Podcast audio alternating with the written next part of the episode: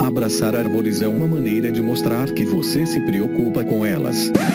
1, 2, 3, 4.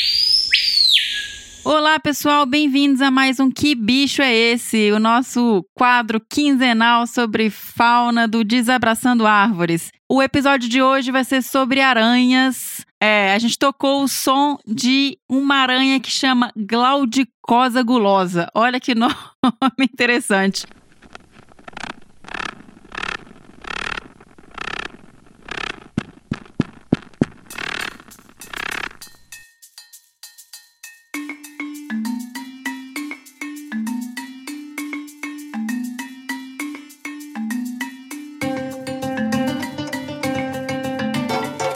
Esse som foi uma indicação de uma ouvinte nossa. Muito obrigada, Michele Santos. Ela que me enviou isso pelo direct do Instagram. Me mandou, falou: Olha, eu tava pesquisando aqui é, vocalizações diferentes, sons diferentes. Encontrei esse som da aranha, achei super interessante, resolvi mandar para vocês. Nós também, Michele, quando a gente ouviu e o Fê, nós piramos, falamos, cara, a gente tem que colocar esse som no próximo episódio e colocamos. Então, Michele, valeu demais. Sempre que você encontrar alguma coisa assim, mande pra gente, que nós adoramos. E esse som a gente encontrou então numa reportagem, a gente vai deixar o link aqui no post. Foi uma reportagem da revista Galileu que fala que algumas aranhas são capazes de ronronar. É o título dessa reportagem, a gente vai colocar no link, tá bom? E, como esperado, né, gente, foi um, um som extremamente difícil de identificar. A gente imaginava que as pessoas realmente iam ter dificuldade. No momento que a gente escutou, a gente achou que era um carcará, parece, né? Por isso até que uma das dicas do episódio para ajudar né, a, a, descobrir o som foi que não era uma ave, não era um animal que voava. Então isso daí eu acho que já cortou metade das tentativas do pessoal e a gente não teve e-mail. Então a gente não teve, mas eu acho que vale a pena trazer esses animais curiosos, assim, esse tipo de som que eu acho que ninguém reconhece, ninguém nem muita gente nem sabe que existe. Então trouxemos. Espero que vocês tenham curtido. A gente vai agora conversar com o professor doutor Tiago Kloss. O Tiago, que é graduado em Ciências Biológicas e mestre em Produção Vegetal com ênfase em Entomologia pela Universidade Federal do Espírito Santo, doutor em Entomologia pela UFV, Universidade Federal de Viçosa, e atualmente ele é professor efetivo nível 6 da Universidade do Estado de Minas Gerais, a UENG, Campus Ubá. Ele é ainda orientador permanente do Programa de Pós-Graduação em Ciências Ambientais da UENG e atua na área de Ecologia com ênfase em Ecologia Comportamental comportamental, atuando principalmente nos temas de interação parasita-hospedeiro, manipulação comportamental de hospedeiro por parasitoides e ecologia comportamental de aranhas. E então, bora para esse bate-papo?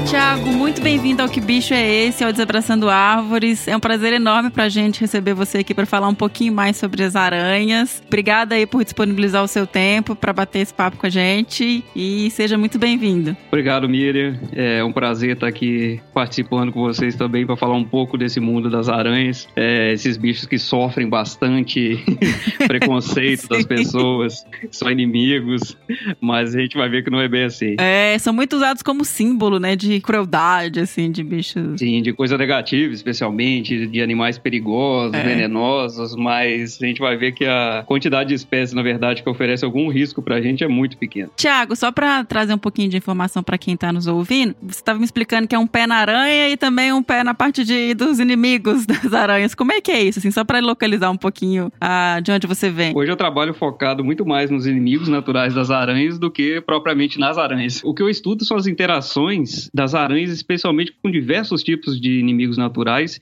e muitas interações de manipulação de comportamento. Ou seja, manipulação de comportamento ela é caracterizada por uma alteração que esse inimigo natural, que aí geralmente é um outro inseto, induz nessas aranhas. Ou seja, essa aranha desenvolve todo um comportamento alterado e esse comportamento alterado beneficia esse inimigo natural. Então, resumindo, esse inimigo transforma a aranha num zumbi é, e obter um benefício com isso. Tiago, normalmente a gente começa aqui os episódios dando uma primeira informação sobre quem é o grupo para quem não conhece de verdade, quem só sabe falar, vê aranha, mas não sabe quem são esses organismos. Fala um pouquinho pra gente quem são as aranhas. São animais que causam muito medo, né, das pessoas. As pessoas é, têm fobias das mais diversas com aranhas, tem muito mito relacionado com essas espécies, mas as aranhas são parentes ali dos carrapatos, dos escorpiões. A diversidade do grupo é muito grande. Nós temos mais de 48 mil espécies no mundo, Não. mais de 120 famílias. No Brasil, é um dos países com a maior diversidade do mundo, então a gente tem aqui a capacidade de coletar, por exemplo, em uma única amostra de uma hora, por exemplo, na Mata Atlântica, a diversidade de países in- inteiros da Europa, Uau. de determinados grupos. Então, Uhum. já aconteceu várias vezes, assim, da gente comparar, é, especialmente em algumas famílias onde a diversidade é maior. Então, realmente é um grupo muito diverso na região neotropical, especialmente no Brasil. É, obviamente, essa diversidade maior do Brasil relacionada com os outros países está associada a diversos pesquisadores que atuam aí, é, especialmente na área de taxonomia, é, descrevendo espécies o tempo todo. Isso é um outro ponto interessante, a capacidade que a gente tem de descrever espécies novas no país é muito grande. Ah, o recurso que nós temos hoje, recurso humano para isso, obviamente a diversidade é muito maior do que a capacidade nossa de descrever essas espécies. Eu lembro que eu tinha um amigo, quando eu estava na faculdade, que trabalhava com aranha, ele falava que qualquer lugar que você vai, praticamente fora da área principal de pesquisa, que você coleta uma aranha, você tem espécie nova, assim, é, que é impressionante. É impressionante. Qualquer ambiente, isso, ambiente na sua casa, por exemplo, no quintal, se tiver um arbusto ali, a chance de ter uma espécie nova realmente é, existe.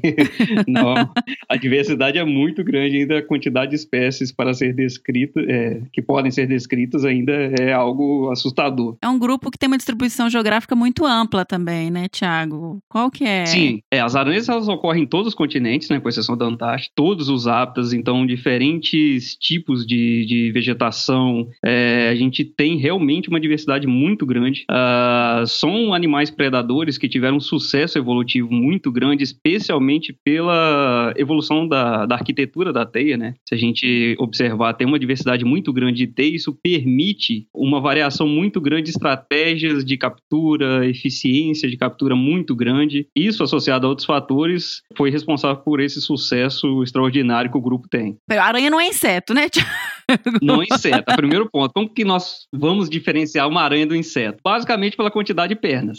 Então, inseto está dentro do grupo de hexápoda, que o próprio nome já remete, são seis é, pernas, né? Três Aham. pares. Já as aranhas está num grupo que diverge dos hexápodas, que tem é, oito pernas. Então, Tá. todas as aranhas possuem oito pernas e tem, obviamente, outras características marcantes, mas é o principal ponto que você bate o olho, assim, aquele primeira, aquela primeira característica para separar inseto de aranha. E as, as aranhas, elas todas são noturnas, não, né, Tiago? Então, nem todas as aranhas são noturnas. É, existem aranhas diurnas que caçam durante o dia normalmente. Existem aranhas que mantêm as teias durante o dia também, como Uhum. a gente pode observar no jardim algumas vezes. Diversas espécies ficam com a teia ali durante o dia todo. Mas outras aranhas só constroem a teia, por exemplo, à noite. Ou seja, elas só vão capturar insetos à noite. E um ponto curioso dessas aranhas, essa teia, especialmente, que é a teia bidimensional, essa teia pegajosa que a gente conhece, Uhum. Diversas aranhas constroem essa teia no início é, da noite, ou seja, na penumbra. Ela mantém essa teia durante a noite e ela ingere novamente essa teia de manhã. Ó, Ou seja, ela recicla, ela aproveita toda essa proteína da teia, Que porque é uma energia que ela investiu. E é por isso que muitas pessoas não encontram ah, ou acham que as aranhas eh, esconderam, fugiram durante o dia. Porque você vai à noite no jardim, por exemplo, tá lotado de teia bidimensional. Aham. E aí, durante a manhã, você não observa. Não é simplesmente uma questão de luz que você não consegue enxergar. Realmente, elas recolhem essa teia e elas vão para a vegetação. Elas passam o dia na vegetação. que legal, não sabia disso. Eu queria saber mais sobre teias, porque eu já vi que tem um monte de, de curiosidade aí sobre esse aspecto. Mas a questão dos olhos das aranhas, todas têm oito? Como é que é o número de olhos? Eu sei que é um, Não, que é um varia. bicho. é- é- pois é, é, é totalmente é,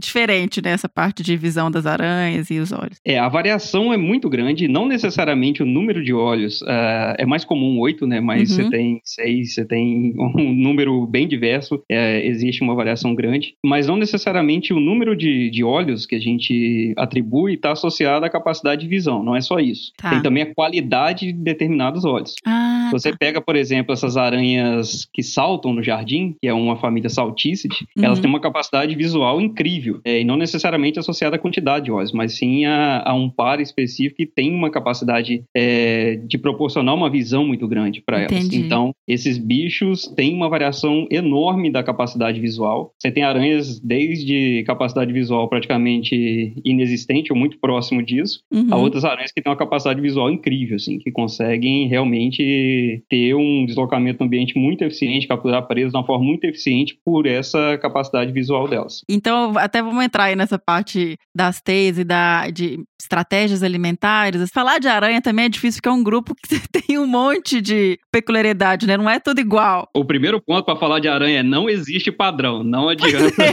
Tudo que eu pergunto, não, mas aí tem essa que é assim, tem essa que não é e tal. Então, é muito diverso mesmo. As, as estratégias também são muito variáveis. Como é que são as estratégias alimentares, o que, que elas comem? Isso também está relacionado, eu acredito, com a questão das teias, né? Existem, assim, aranhas que não constroem teias, e são animais que caçam tanto no solo quanto caçam é, na vegetação. Né? A gente tem vários exemplos disso. Obviamente, elas utilizam fio de seda, mas não necessariamente constroem aquela teia bidimensional, uma teia tridimensional, como a gente observa no jardim. Então, dentro desse grupo, tem diversas aranhas que ocorrem em gramado, por exemplo, que nós observamos em casa. Tem as caranguejeiras, que são animais que caçam ativamente mesmo as suas presas. Tá. Agora, outras estratégias, é, e aí a diversidade é muito grande, surgiu basicamente com a evolução da teia. Então, a teia nós temos formatos dos mais variados, formatos tridimensionais, formatos bidimensionais. Existem teias com estruturas de fios pegajosos, né, que são ah, as espiras, ou seja, aqueles círculos das teias, Uhum. especialmente nas bidimensionais. Se a gente encostar a mão ali, você vai perceber que tem uma substância pegajosa. Essa substância é muito,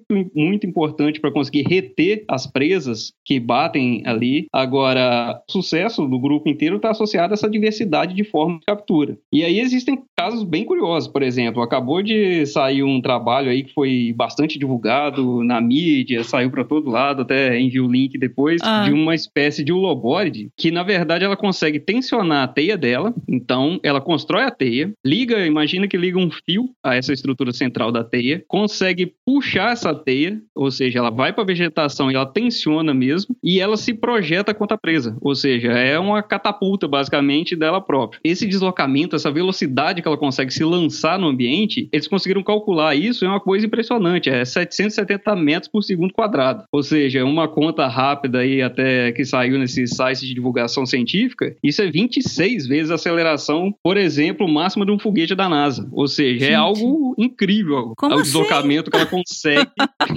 é, proporcionar, ela consegue capturar essa presa. É Como? muito impressionante.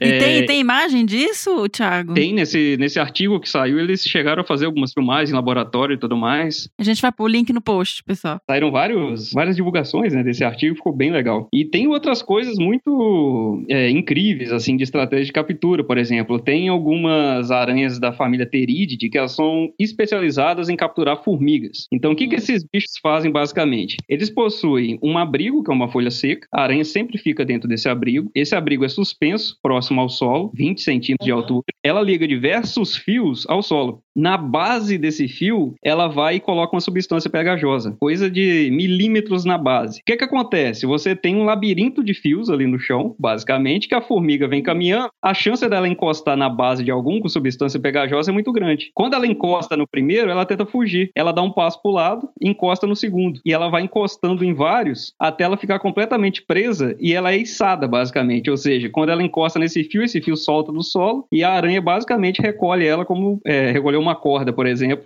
para dentro do abrigo. é incrível. Então, é uma estratégia de captura incrível, assim, e é um dos grupos com a maior diversidade, por exemplo, na Mata Atlântica. Isso nunca foi medido, mas é um impacto muito grande, por exemplo, para o controle de formigas em regiões de Mata Atlântica, esse grupo de aranha. Isso é uma coisa até interessante, assim, fazendo um parênteses aqui na nossa conversa. Quando eu fui pesquisar um pouco sobre ecologia de aranha e procurar aqui pra gente falar, eu achei muita, muita coisa sobre taxonomia de aranha e não achei tanto sobre essa questão ecológica ecológica, de importância ecológica. Não, como que tá isso na ciência, assim, essa parte de estudos ecológicos sobre as aranhas? É um campo ainda completamente aberto. A parte de ecologia de aranhas no Brasil, obviamente, existem vários trabalhos, trabalhos importantes que, que foram desenvolvidos, que estão sendo desenvolvidos, mas a área de taxonomia é muito mais desenvolvida do que a área de ecologia. É, por exemplo, existe um potencial muito grande de utilizar aranhas como bioindicadores em estudos ecológicos, é, de você conseguir medir serviços ecossistêmicos com aranha, mas isso no Brasil hoje é muito incipiente ainda. A gente não tem um desenvolvimento tão grande dessa área. É até uma área que eu tento iniciar alguma coisa nesse sentido. Eu trabalho muito mais com ecologia comportamental, mas obviamente essa área de ecologia mesmo, é, a, utilizando aracnídeos, é algo que tem um campo enorme de trabalho, assim, mas muito grande mesmo no Brasil. Como, por exemplo, nós observamos com formiga, que tem um sucesso muito grande, né? Uhum. Utiliza como modelo,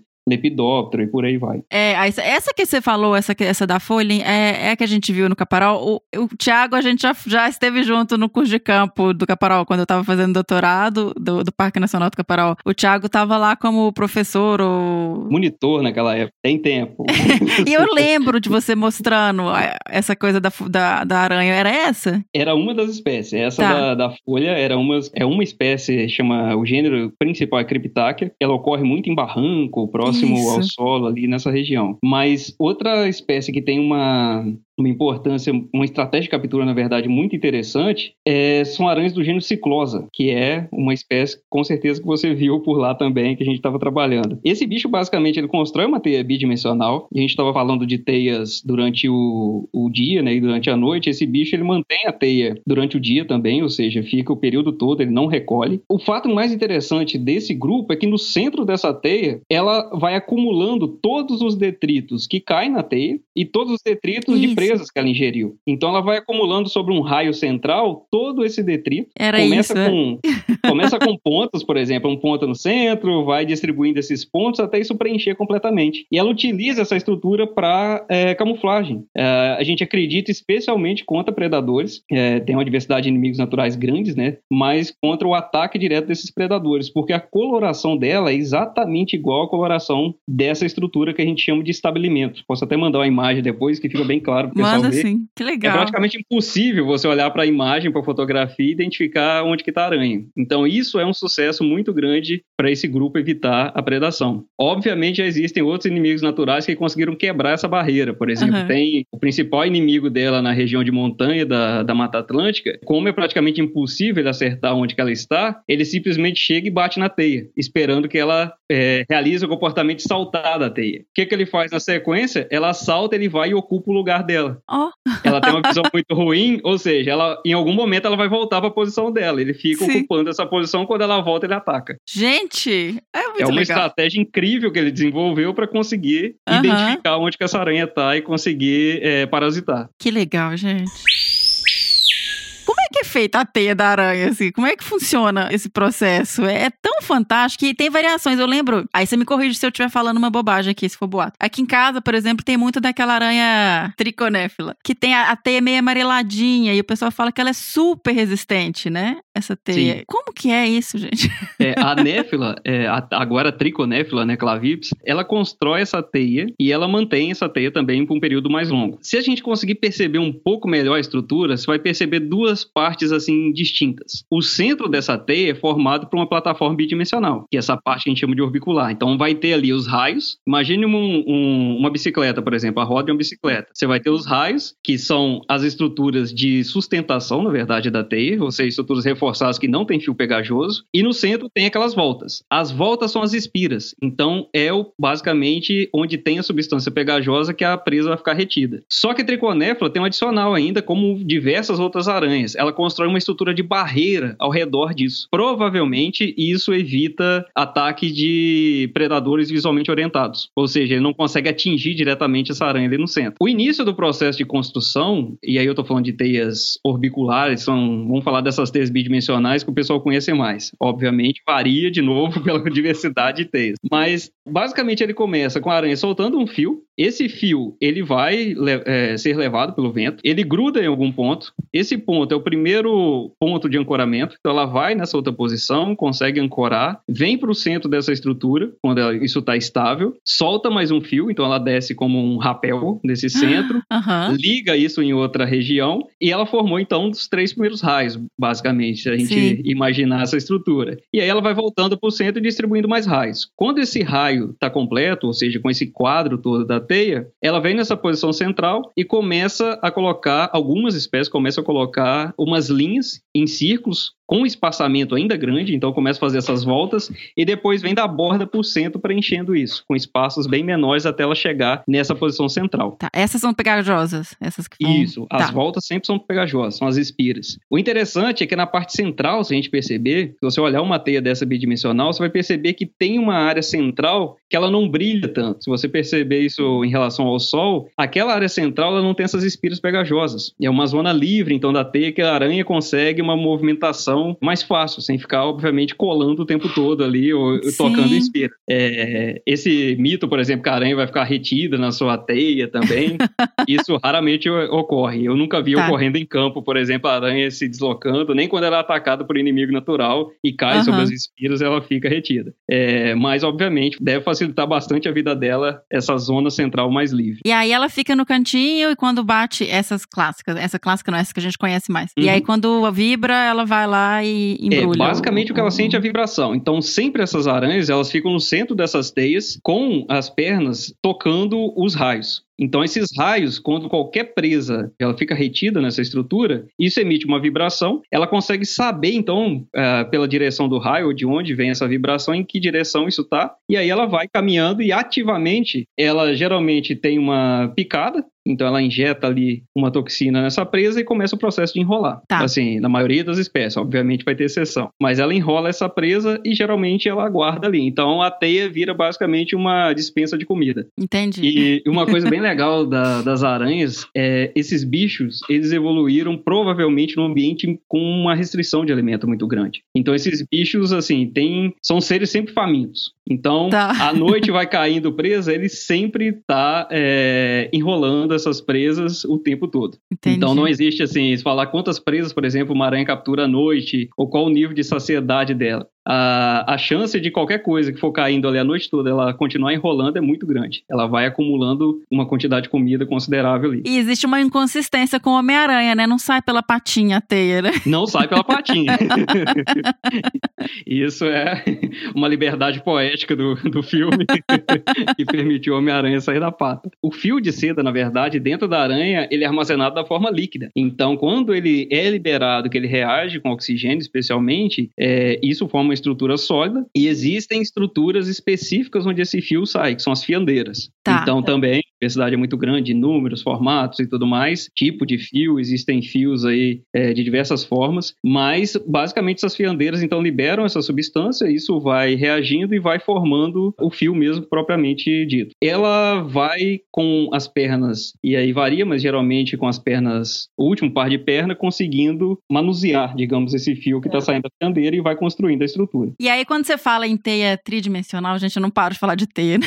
Porque eu tô apaixonada. É, por exemplo, aquelas teias que a gente vê no mato, ou sei lá, numa bromélia, que parece um tubo, assim, que você já Sim, sabe? ela tem em funil. Isso, isso. Como é que funciona? O bicho entra e fica preso? Tem um. É, existe uma plataforma no início, então aquela plataforma ali tem fios ou uma estrutura, na verdade, onde a presa consegue ficar retida ou reduzir muito. Obviamente, qualquer coisa que passa nessa plataforma, isso gera uma vibração. Então, a aranha não necessariamente precisa estar na, na porta desse túnel para perceber. Então, essa vibração ela vai e captura. Mas o ponto bem interessante dessa estrutura é que permite a ela, num caso de ataque, uma fuga muito rápida. Quem já tentou, por exemplo, é, chegar perto de uma aranha, uma bromélia, uma aranha funil, a gente percebe a velocidade que ela consegue se deslocar para dentro da estrutura da bromélia. Sim. Esse bicho, inclusive, para coletar ele em campo é muito difícil. Ah. Então, a velocidade que ele tem para se deslocar é muito grande. Obviamente, Tá. sem afetar a bromélia, sem afetar nada. Então, é um, um sucesso de fuga, digamos assim, de predadores muito interessante que esse bicho desenvolveu. E aí, não é uma única espécie, são várias espécies que têm esse tipo de arquitetura, mas é, é algo bem, bem legal. E a gente percebe muito em jardim que tem muita bromélia aí. A, a caranguejeira, por exemplo, ela consegue pegar até bichos maiores, né, Tiago? Ela não fica. Ela, ela tem essa capturativa que você falou, que é diferente dessas com Sim, esses bichos capturam até pequenos mamíferos aí, roedores, é, aves, já tem registro de captura, por exemplo, no antigo Museu de Biologia Melo Leitão, o Augusto Ruski ainda, aqui no Espírito Santo, tem registro de caranguejeira conseguindo atacar beija-flor em torpor. E durante o torpor do, dele, à noite, que o bicho baixa o metabolismo muito, ele fica no estágio é, de atividade muito baixo e, obviamente, vulnerável, a caranguejeira consegue predar esses bichos. Então, assim, a diversidade de presas que as caranguejeiras conseguem atacar é muito grande. Geralmente, ah, elas ficam, elas vivem em abrigos, né? Esses abrigos existem diversos fios próximos ali ao solo, nessa região toda, que ela consegue perceber, por exemplo, se tem uma presa passando naquela região. Então, é assim que ela consegue perceber essa vibração na ausência de uma teia bidimensional suspensa, de uma teia tridimensional. Esses bichos de solo, não necessariamente por não ter essa teia bidimensional e tridimensional, eles não são errantes, por exemplo, de sair no ambiente tentando encontrar alguma coisa. Existem espécies que fazem isso também, mas no caso das caranguejeiras, é, diversas espécies têm essas estratégias. Com quelícera, né?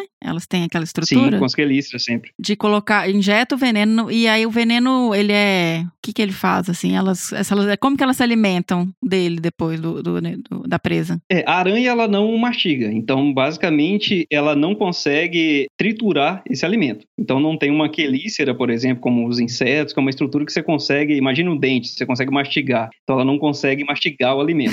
O que, que Tá. ela faz basicamente é uma estratégia é, que diversos animais possuem, como cobras, por exemplo. Injeta toxina. Essa Sim. toxina, na verdade, é uma são enzimas que começam uma pré-digestão. Então, na verdade, aquele alimento ele fica digerido, pastoso, fica é, mais líquido. Esse Entendi. alimento depois que ela consegue ingerir. Então, na verdade, ela não tem uma alimentação quase que imediata na maioria das espécies. Isso tem um tempo um pouco de reação para depois essa alimentar é, desse alimento um pouco mais dissolvido, digamos assim, ou digerido. O início da Entendi. digestão ela é externo por meio dessa toxina. E então vamos falar um pouquinho agora de reprodução, Tiago. Como é que esses bichos se reproduzem? Como é que é a reprodução das aranhas? Também tem um monte de, provavelmente, de estratégia diferente, né? Muita estratégia. é, o fato mais relevante que a gente conhece de aranha, assim, que chama mais a atenção do pessoal, é o dimorfismo de macho e fêmea. Se a gente perceber em diversas espécies de aranhas, o macho é muito menor, o tamanho dele, em relação à fêmea. Uma das principais explicações para isso, mas não é a única, e aí existem diversos trabalhos até é, questionando isso, mas é o fato dessas aranhas realizar o canibalismo do macho. Então, na verdade, ele precisa entrar nessa teia e ter uma capacidade de percepção muito baixa. Então, ela não Ah, pode, por tá. exemplo, atacar ele e ingerir antes, Antes dele de conseguir, antes de reproduzir. A seleção É. natural atuaria ali. Gente, como que é a evolução desses bichos de tudo, né? Que loucura. Desde a teia, as estratégias, é. É uma muito loucura completa. É. Então ele entra nessa teia, tem a transferência ali do, do espermatóforo como uma estrutura, então com os gametas masculinos que ele vai transferir para essa fêmea. E em diversas espécies existe sim predação desse macho depois. Tá. É, tem alguns estudos A que viúva mostram que isso é negra. importante, como, é, como o caso de, de louva-a-Deus, por exemplo. Aqui a gente tem o mesmo comportamento, né? isso é importante para a prole. Existem outras espécies é, na Europa e até no Brasil também que tem um comportamento muito bizarro, que a fêmea ela finge, na verdade, que não está percebendo a presença do macho. Ah, Existem algumas espécies que o macho chega para copular. É uma espécie que tem um nível de agressividade muito grande. O macho, além de estar com todo esse medo do mundo, ele imobiliza a fêmea colocando fios de seda. Basicamente, ele constrói um casulo de seda ao redor dela. Ele Ah. prende ela completamente para copular. nossa. Só que ela tem total capacidade de sair desse casulo. Então ela fica paralisada, imóvel, basicamente, e ele fazendo toda essa estrutura. Na hora que ele copula, que ele, digamos, está saindo dessa estrutura, simplesmente ela sai, é, ou seja, ela destrói completamente tudo que ele construiu e consegue predar ele imediatamente. Pegadinha, né? Tava aqui só fingindo que Então, tava. obviamente, esse comportamento aí tá associado também ao comportamento de corte, de qualidade do macho e tudo mais. Essa área de seleção sexual está sendo desenvolvida no Brasil agora, especialmente é, no FMG, pela pelo professor Paulo Henrique. A triconéfila é um modelo de estudo que está trabalhando bastante agora, como a gente comentou, mas tem um campo muito grande. Em relação às estratégias de cuidado parental, a gente tem uma diversidade muito grande. Você tem espécies de aranhas, por exemplo, que não cuidam, né? Começa simplesmente depositando a oteca no ambiente. A Uhum. oteca, a gente perceber, na verdade, ela é uma massa de ovos. A gente não vê os ovos, né? A gente vê só aquela massinha em casa, branca, mas aquilo é um revestimento de seda para proteger esses ovos que estão ali dentro. Tem umas que ficam na aranha, não tem? Tem umas que carregam também. Tá. Então, assim, você tem espécies que começam depositando no ambiente, não cuidam. Outras, como você acabou de comentar, carregam ativamente Uhum. a sua oteca, então elas ficam o tempo todo. Você tem espécies, por exemplo, em garapés da Amazônia, que esses bichos, eles ficam com a oteca, segurando a oteca com a quelícera. Ou seja, Tá. eles não se alimentam, eles ficam Uau. o tempo todo até eclosão ali, precisa acumular energia e ficam nessa vegetação, sempre abrigado. Que não é o ambiente, digamos, usual desses bichos, porque eles são caçadores do igarapé, de peixes ou qualquer invertebrado que está nesse? Existem aranhas que se alimentam de peixe. Ah, Uau. peixes pequenos de riachos, mas tem um grupo grande até. Tem Como é um, que elas pegam? Vou- tem um artigo na PLOS que até saiu uma revisão da diversidade de, de espécies de aranhas que conseguem capturar esses peixes, mas é algo assim que existe realmente, não é um caso pontual, tem uma diversidade bacana. Que fantástico. Mas elas conseguem perceber, aí tem uma capacidade visual um pouco melhor, mas também conseguem perceber, obviamente são peixes menores, mas esses peixinhos de riacho. Voltando para as estratégias de cuidado maternal, pro lado da- das espécies que cuidam, aí você tem cuidados dos mais variados também. Por exemplo, existem fêmeas que os filhotes consomem o corpo da mãe. Então, na verdade, elas morrem e o recurso alimentar da mãe serve para essa prole no início. Outras é o cuidado maternal clássico. Simplesmente eles nascem na teia, a fêmea, a, a mãe fica capturando alimento, protegendo eles de inimigos naturais. E nesse caso realmente faz diferença. Assim, diversos estudos conseguem demonstrar que quando existe a remoção da mãe, o prejuízo para a prole é muito grande. Tanto na fase de ovos, como você tem diversos parasitoides que atacam esses ovos, predadores também, como na parte dos filhotes, que aí tem outras espécies eh, predadoras, até de aranhas eh, mesmo, que atacam esses ninhos aí. Então a diversidade é muito grande. E uma coisa bem legal ainda do cuidado é que muitas espécies, por exemplo, que têm essa organização um pouco social em aranha, que a sociedade aí surgiu, não é uma sociedade como abelha, como vespa, ou seja, não é algo tão elaborado assim que a gente está acostumado, essas, essas sociedades verdadeiras, mas no caso das aranhas, a principal hipótese que isso surgiu é, de forma independente em diversos grupos são comportamentos reprodutivos de sobreposição de gerações. Então, diversas gerações de filhotes foram ficando nessa teia e isso deu origem, é uma das explicações para a origem desses agregados. Que a gente Entendi. consegue, às vezes, no cerrado, por exemplo, perceber árvores inteiras, a Sim. copa completamente cobertas de uma teia. Em alguns casos, são realmente organizações sociais. É, quando você fala em sociedade, eu entendi que você falou a questão da, da árvore, de ter uma, uma teia com vários indivíduos, né? Assim, realmente como se vivesse em sociedade. Aquelas teias que a gente vê, por exemplo, você tá andando numa estrada em área rural e que você tem uma plataforma de teia, várias teias bidimensionais, assim, formando uma copa, quase um,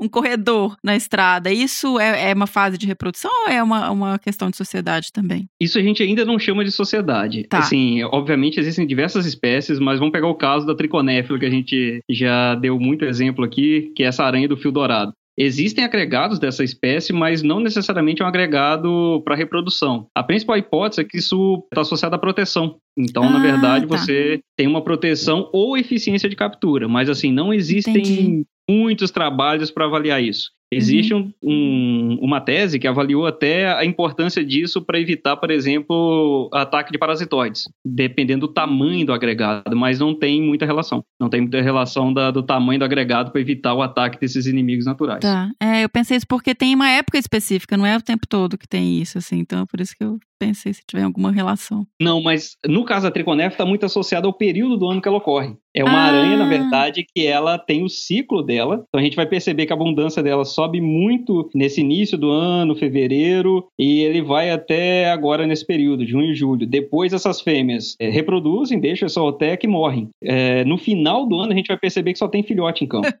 Obrigada, porque aqui em casa a gente fica sem saber. De repente aparece um monte, aí some. Do nada aparece um monte e aí isso some também no meio do ano, você não sabe para onde que ela foi. Uh, nesse caso, uh, é muito sazonal, ou seja, é muito marcado o período da população desse bicho. Então a gente percebe muito isso de uma forma bem nítida. E assim, a abundância quando tem, como você pode perceber em casa, é muito grande. Esses bichos surgem do nada e dominam o quintal inteiro e depois desaparecem. Tiago, a gente colocou no episódio uma aranha que fazia um barulho que na, na reportagem que a gente pegou, na, baseado num artigo, ela eles falam que ela ronrona, ela fazia um barulho para reprodução. E aí também tinha aquelas batidinhas assim de da, das patinhas, né? Isso é uma característica também para a reprodução de alguns grupos, né? Sim, isso é uma característica importante para a reprodução de alguns grupos, para a comunicação geral. Então, existem realmente, como essas aranhas soltadoras, né? Que elas têm um padrão de comunicação é, pelo fato de, de, encostar na vegetação, na, no solo, na verdade, ou no, onde ela está, geralmente em cima de uma folha. E isso consegue ter um processo de reconhecimento, é, geralmente associado ao processo de reprodução. Existem outras espécies que têm estruturas específicas que também emitem som, então tem uma certa estridulação ali, algumas modificações, e só um registro assim bem interessante que a gente tem pontual. Não existe também um conhecimento muito grande de som em aranha, mas realmente é algo bem curioso que existe sim, é, e dá para escutar que a aranha também canta às vezes. que legal. E assim, o caso mais legal são realmente desses saltícides, que são esses bichos de jardim, que o padrão de comunicação desse bicho é muito, muito interessante interessante, assim. Como é que chama? Saltícide? Sal... Saltícide. São essas aranhas saltadoras de jardim. Papamosca. Tá. E ah, essas aranhas de jardim confundem muito também com a aranha armadeira, né? Sim. E aí, vamos falar um pouquinho das aranhas que, que a gente tem tanto medo? Eu já levei uma picada de aranha, mas não não deu nada. Era, sabe aquelas aranhas chatas de parede, assim, que também tem Sim. jardim, que ela é, ela é uhum. mais achatada, tem umas pernas estranhas, diferentes, assim. Eu, eu pisei nela sem querer, no banho. Eu morava no Pantanal, ela caiu coisa eu pisei e aí ela ficou presa no meu dedo, assim, mas não tive reação nenhuma. É, e as pessoas têm muito medo de aranha por causa dessas que têm riscos para a saúde, né? Comparado com a diversidade que nós temos, por exemplo, no Brasil, o número de espécies que podem causar alguma coisa para o ser humano é muito baixo. Hein? A gente tem uhum. basicamente a armadeira, que, que é temida por todo mundo. Realmente a armadeira, a dor é muito grande. Ela uhum. tem uma toxina importante. O número de acidentes com ela é até considerável, porque geralmente ela está associada a, a, proximidades de casas, em sítios. Ela entra, por exemplo, eu conheço um senhor que era que é mateiro, que uhum. trabalhou comigo durante o doutorado e estava dentro da bota dele que ele foi calçar. Uhum. E realmente ele tomou uma picada e foi algo, uma dor assim muito grande. O relato de dor é algo considerável, assim, realmente diz que a dor é muito forte. É, eu nunca passei por essa experiência e não pretendo, mas é algo que incomoda. É, Para um adulto, o risco de morte, a gente falando de risco de morte, realmente é pequeno. Só se a pessoa tiver desenvolvido uma alergia muito forte. Agora, para a criança, é algo que merece um pouco mais de atenção, de cuidado, que realmente é questão de tamanho corporal, simplesmente pela quantidade de toxina. A outra, que é a viúva negra, né, que todo mundo também já escutou histórias, especialmente reprodutiva, mas que tem uma toxina e é um bicho que ocorre aí no Brasil. Importante falar que esses é, nomes é, populares que a gente dá né, para essas aranhas que têm essa toxina, não, não necessariamente é uma única espécie. Tá. Então, são grupos de espécies que possuem é, essa toxina, mas mesmo assim não é algo muito grande. E o terceiro aí nesse grupo que oferece algum risco humano seriam as aranhas do grupo da aranha marrom, que a gente chama. É, é que eu mais tenho medo. A aranha marrom, basicamente, a, o, a ação do veneno é preocupante porque ele pode causar uma necrose.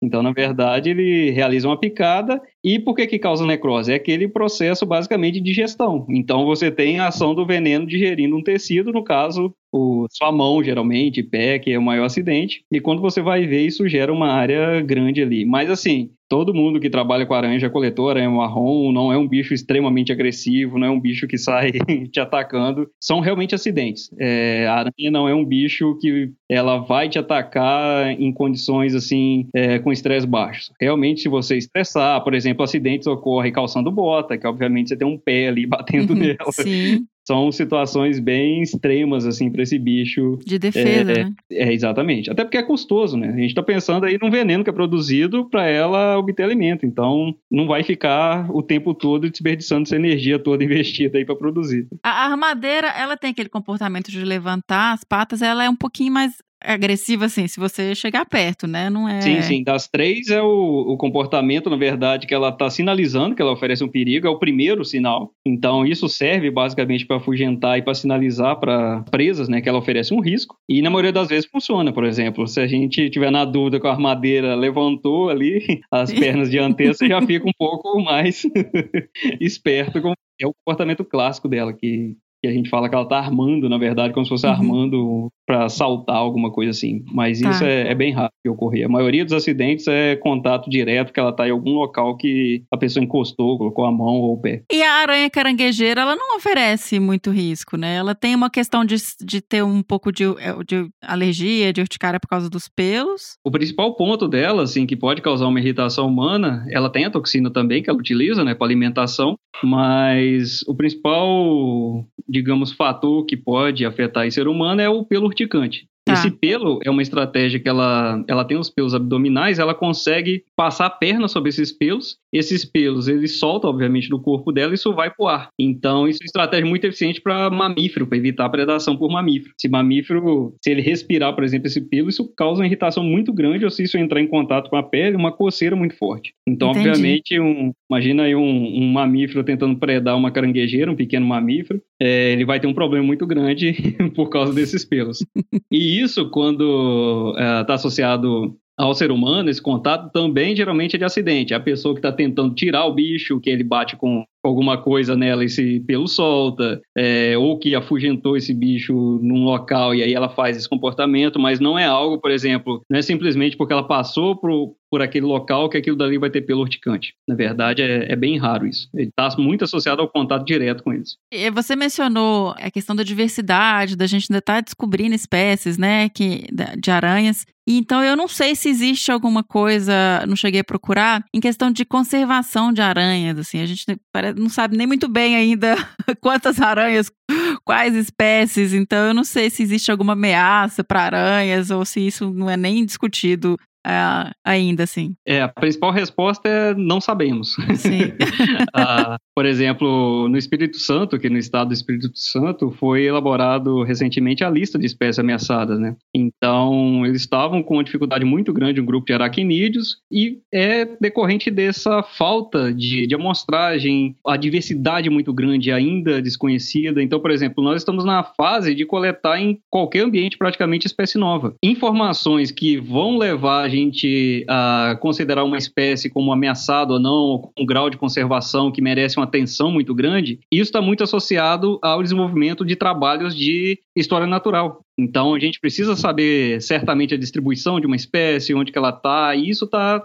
obviamente tudo ligado, né? Uh, e nós não temos essas informações nesse nível. No estado do Espírito Santo tem uma espécie que está considerada ali, é, que merece um pouco mais de atenção, que está associado a determinados locais, que são essas florestas de tabuleiro no norte do Espírito Santo, e ela não é encontrada em outros locais, então ela merece atenção por causa disso, mas assim, falta muito estudo básico ainda, muita coleta, muita coleção para conseguir dar conta da, desses estudos de ecologia ou de grau de conservação. Tá. Ainda tem, um, tem uma estrada longa, muito longa ainda pela frente para a gente chegar tá, lá. Tá, ó, moçada que tá ouvindo, olha um, um, um campo legal aí para estudar. o pessoal quer trabalhar com ecologia de aranha, é um campo aberto. De como é que trabalha com aranha? Conta pra gente, porque também é, é um bicho que tem quantidade, tem N amostral, você consegue ver. Então, assim, como que se estuda aí? Basicamente, depende do, do tipo de hábito, né? Onde que esse bicho vai estar. Tá. A gente tem coleta, por exemplo, aranhas de solo que tem uma eficiência grande com pitfall. Então, basicamente, é colocar um pote enterrado no chão e elas caem. É, outras aranhas maiores, aí, como caranguejeira e tudo mais, e até essas aranhas de T é coleta manual. Então, a gente realmente é buscando o bicho, revirando o tronco, pedra para conseguir encontrar ele. No caso da teia, é fácil coletar porque o bicho geralmente quando você toca na teia ele tem um comportamento de saltar, então você consegue com o pote capturar ele de uma forma mais fácil. E por fim, essas aranhas de vegetação, a gente tem é, desenvolvido coleta também com guarda-chuva, que é basicamente um pano que você coloca debaixo do arbusto e sacode esse arbusto. Tá. Então esse bicho vai cair ali como tem para outros insetos, outros invertebrados. Então a coleta basicamente funciona assim. Isso uhum. tudo vai para coleção, a gente tem tem diversas coleções do Brasil aí, é, tem até coleções que estão começando agora, querendo desenvolver essa parte de aracnídeo em Uhum. áreas com a diversidade um pouco maior. A gente tem, por exemplo, o Instituto Nacional é, da Mata Atlântica, agora em Santa Teresa, no Espírito Santo, que está iniciando uma coleção é, com aracnídeo. Então a gente tem uma gama de, de métodos, assim, de ferramentas bem variado que está de novo associado ao apta do bicho. Tá, sim. E agora, até puxando, porque eu fiquei curiosa com o seu trabalho. como que você acompanha o comportamento e como é que funciona essa questão de transformar aranhas em zumbis?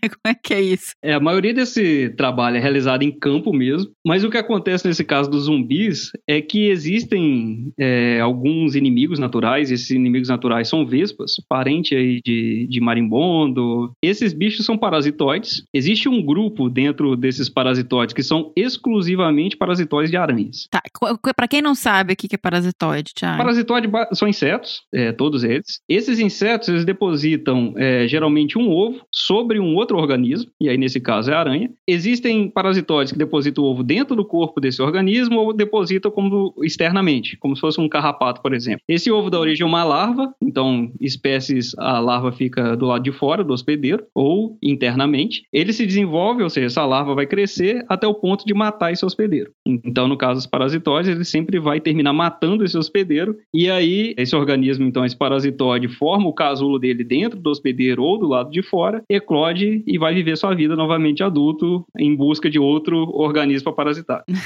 É uma saga. No caso dos parasitoides de aranha, então, basicamente, é, essas vespas, elas atacam as aranhas na teia, então elas geralmente fazem um voo de reconhecimento, tem até um vídeo muito legal de divulgação é, do. INCT de parasitoides, depois Manda vou enviar para você. Esses bichos, eles fazem um voo de reconhecimento dessa teia, na maioria das espécies, atacam diretamente essa teia, essa aranha no centro da teia, injeta o ferrão dele, ou seja, que é aquela parte posterior, junto ali com o ovipositor também dessas vespas, ou dentro da boca da aranha, ou tem ferroada, digamos assim, na coxa da aranha, ou seja, nessa ligação das pernas com o corpo dela.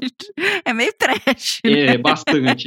Isso gera uma paralisia imediata, a gente ainda não sabe o que, que é. Estou até estudando essa toxina, a gente tem desenvolvido parceria com a, com a UFV em Viçosa para tentar descrever o, qual é essa, essa composição dessa toxina, mas basicamente isso paralisa a aranha imediatamente. Na sequência, o parasitóide ele deposita um ovo nessa aranha, esse, e aí voa da teia, ele simplesmente sai. Alguns parasitóides até ficam por perto, a gente não sabe por que ainda, mas ele fica algumas horas ali do lado. Garantindo que funcionou. Garantindo. É, a gente imagina que é por isso, mas nunca observamos ele, ele verificar isso de novo. Mas enfim, essa aranha geralmente acorda depois de uns 20 minutos, então essa toxina dura bastante, ela fica ali na teia meio ainda não totalmente paralisada, mas é, nitidamente com alguma letargia. E aí esse ovo eclode, isso durante 20 e tantos dias, depende da espécie do parasitoide. Essa larva ela vai se alimentar da, do sangue da aranha, que é a hemolinfa. Ou seja, ela faz perfuração no corpo dessa aranha, no abdômen, é, Hum. sai um líquido e ela ingere esse líquido. Ela fica 20 e tantos dias. Nos dois últimos dias de vida dessa, dessa aranha, essa aranha ela começa a construir uma teia que é completamente diferente das outras três. Então, é uma teia que ela naturalmente, a gente por muito tempo acreditou que naturalmente ela não construísse. Ela basicamente faz uma estrutura mais reforçada. Lembra daquela, daqueles fios pegajosos? Geralmente esses fios pegajosos desaparecem completamente da teia. Aumenta os fios de estrutura, que são os raios, ou seja, aumenta a frequência de, é, de raios na teia. E isso, depois de uns dois dias, e às vezes no último dia, termina com essa larva matando a aranha. Ela suga completamente essa aranha e joga ah, o que restou da aranha, digamos assim, para baixo. Então são teias suspensas, ou seja, ela descarta isso. Essas larvas, na sequência, elas vão para o centro dessa teia. Então, geralmente, elas já estão ali com a aranha, né? Porque a aranha está no centro da teia. E elas formam o casulo delas no centro dessa teia reforçada. Ou seja, a aranha, ela está construindo uma estrutura reforçada para essa larva empulpar, que a gente chama, ou seja, formar o seu casulo no centro dessa teia modificada. Isso aumenta a chance desse parasitoide sobreviver durante esse estágio de casulo, porque ele fica aí 14 dias, 15 dias, algumas espécies até um pouco mais, nesse casulo, nessa teia reforçada. Ou seja, ele consegue induzir uma alteração de comportamento na aranha que resulta um benefício para ele direto. Gente, isso é muito impressionante. E aí, basicamente, a principal investigação que nós desenvolvemos por muito tempo, e isso ainda está em, em desenvolvimento é como que ela faz isso. Então, como que essa vespa consegue ativar esse mecanismo? Nós conseguimos perceber é, que ao longo do tempo, algumas teias modificadas, isso não funciona para todas as espécies, mas, por exemplo, para triconéfila funciona, que é essa aranha de fio dourado, para ciclosa, que é aquela aranha com estabelecimento no centro, com aquela coluna de detritos. Esses bichos, a teia modificada que eles constroem quando estão parasitados é exatamente igual à teia que, elas, que eles constroem para fazer um processo que a gente chama de equidise. Que, que é essa equidise? Todos os artrópodes, que são os grupos aí de insetos, aracnídeos, é, esses bichos, quando o corpo vai crescendo, eles possuem, na verdade, uma armadura por fora do corpo, que a gente chama de exoesqueleto. Então, quando eles vão crescendo, eles precisam trocar essa armadura. Eles sintetizam a armadura nova por baixo, que é esse exoesqueleto, descartam o anterior. Como esse processo para aranha é um processo que ela fica muito vulnerável. Então, você imagina um bicho que está trocando armadura, ele não pode cair no solo, por exemplo, que alguma formiga vai predá-la imediatamente. Então, naturalmente, quando elas vão fazer esse processo, elas constroem essa teia reforçada. Ou seja, essa teia reforçada surgiu para realizar, na verdade, essa troca do exoesqueleto dela. O que nós é um comportamento que já existe, então, para outro existe. caso. Tá. Existiam uhum. pouquíssimas informações, por exemplo, da estrutura dessas teias de equidise. E aí o que nós observamos é que essas vespas, de alguma forma, ativam o mecanismo de equidise das aranhas num momento não usual, onde a aranha não estaria fazendo naturalmente equidise. Ou seja, ela, a equidise ela é controlada por um hormônio, que chama equidisona zona. Então, na verdade, essas larvas induzem o aumento do hormônio, que ativa o comportamento de construir uma teia reforçada. Provavelmente, o aumento desse hormônio resultaria no fato da aranha trocar esse exoesqueleto, né? Só que antes da aranha fazer isso, a larva vai lá e mata a aranha e joga ela fora. Suga completamente e utiliza a estrutura que ela construiu. Como que pode? É algo é muito... surreal, é que, surreal. que esses parasitoides conseguem fazer com essas aranhas. Provavelmente esse mecanismo não é um mecanismo único de manipulação. Existem outras espécies que nós observamos que a teia modificada não tem nada a ver com a teia de equidise. É, recentemente, a gente acabou de observar uma espécie lá no Parque Estadual do Rio Doce, em Minas Gerais, que ela não aumenta o nível desse hormônio e também a teia de equidise não é semelhante à teia parasitada. Então, assim, provavelmente são vários mecanismos, mas com certeza um deles está associado à ativação da equidise. Que loucura, sabe? Como é que foi esse processo? a gente não sabe ainda se a larva produz isso, armazena em alguma estrutura. É, é, não é hipótese que eu acredito, mas a gente tem que investigar ainda. A gente não sabe se ela produz isso e depois injeta tudo na aranha ou se ela induz a produção na aranha. Eu acredito muito mais em alguma coisa que é um precursor desse hormônio, que a larva vai ativando ou vai induzindo na aranha, isso aumenta e a aranha começa a produzir isso, ou começa a aumentar muito o nível desse hormônio. Então, é um, é um mundo a ser descoberto e é a principal assim, linha que a gente tem de investigação, além de descrever espécie nova, descrever interação nova, é, é essa todo esse benefício desse comportamento modificado para os organismos, no caso, para esses parasitoides, e também entender esse mecanismo. Então, uh, basicamente, a gente está trabalhando muito nisso agora. Bom, eu acho que vamos finalizar aí com deixando as pessoas ficarem quebrando a cabeça, tentando entender. Sonhando com os zumbis. Sonhando com os zumbis, gente, isso daí é, é, é ideia para um filme bizarro de. É, até hoje, o único que fez foi o, se eu não me engano, o Cocoricó dos Estados Unidos, que tem um episódio com isso. Jura? o grupo de trabalho com essa interação é pequeno no mundo. Tem um pesquisador na Costa Rica, aqui no Brasil nós somos em três, uh, e alguns outros pesquisadores associados, tem na República Tcheca e Japão. Ah, é, E assim, gente. ninguém que trabalha com interação foi consultado. Alguém leu o artigo realmente e fizeram um episódio infantil bem legal sobre essa interação. Que legal. Ai, gente, é muito legal. É muita, é muita coisa, assim, pra, pra saber ainda sobre esses bichos, né? É um campo gigante. É, Tiago, muitíssimo obrigada por trazer tanta informação, tanta coisa nova pra gente, falar ah, dessa aula sobre as aranhas. Mais uma vez, feliz aniversário. O Tiago tá gravando no dia Obrigado. do aniversário dele. Obrigadão por ceder seu tempo para falar com a gente. E assim, tô saindo daqui e vou querer pesquisar mais sobre aranha agora, ficar fuçando para tentar entender um pouquinho mais. Sempre tive, confesso, sempre fui. Tem um pouco de aflição, sabe? Um pouco de medo de aranha. O Fê é apaixonado com os bichos, mas eu sempre tive um pouco de receio. Mas aí quando você vai escutando sobre os animais, você vai ficando, pô, eles são muito legais. São muito legais. Não precisa desenvolver uma fobia. São tranquilos. que legal. Muitíssimo obrigada, viu, Thiago? Eu que agradeço o convite novamente. Foi um prazer conversar aqui é, e contar um pouco mais sobre esse mundo que tem muita coisa para ser descoberta ainda, é, que é esse mundo das aranhas. Os alunos que quiserem trabalhar, a gente tem um campo vasto é, para trabalhar no Brasil. Então tem muita coisa para ser feita ainda. Quem quiser entrar nessa área, vai ficar o contato aí depois, pode entrar em contato. tem ah, mestrado para fazer. que bom.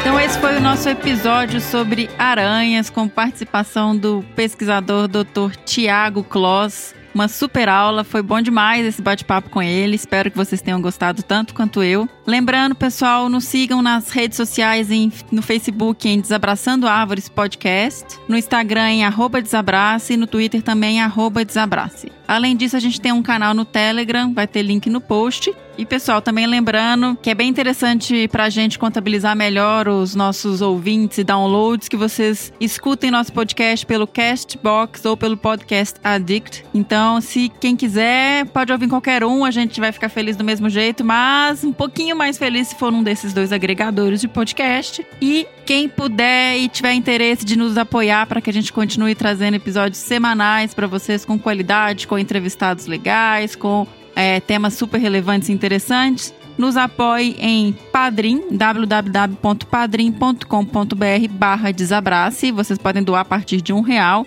Ou pelo Catarse, www.catarse.me barra desabrace. E para alguma doação pontual, a gente também está dentro da plataforma do PicPay em arroba desabrace. É, lembrando ainda que a gente tem um grupo exclusivo para os apoiadores no WhatsApp, onde são divulgadas novidades. Os apoiadores também têm acesso aos episódios assim que eles ficam prontos. Então, quem topar e virar apoiador vai ter acesso a esse grupo exclusivo. E quem ouviu o último episódio sabe qual foi o animal que a gente colocou, o som. Escreva para www.bicho.com.br. Mande e-mail pra gente, pessoal. Vamos correr atrás de descobrir quem são os animais aí que a gente está trazendo para os episódios, tá bom? Muitíssimo obrigado. Fica em casa, todo mundo. Vamos seguir aí esse processo. A gente está numa fase super complicada da pandemia de Covid-19. Então vamos tomar cuidado e ficar em casa, quem puder, claro.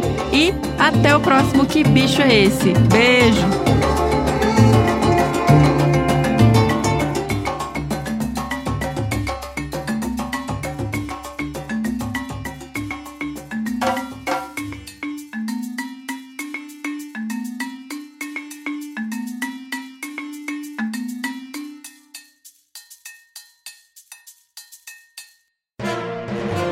Mais um produto com a edição do Senhor A.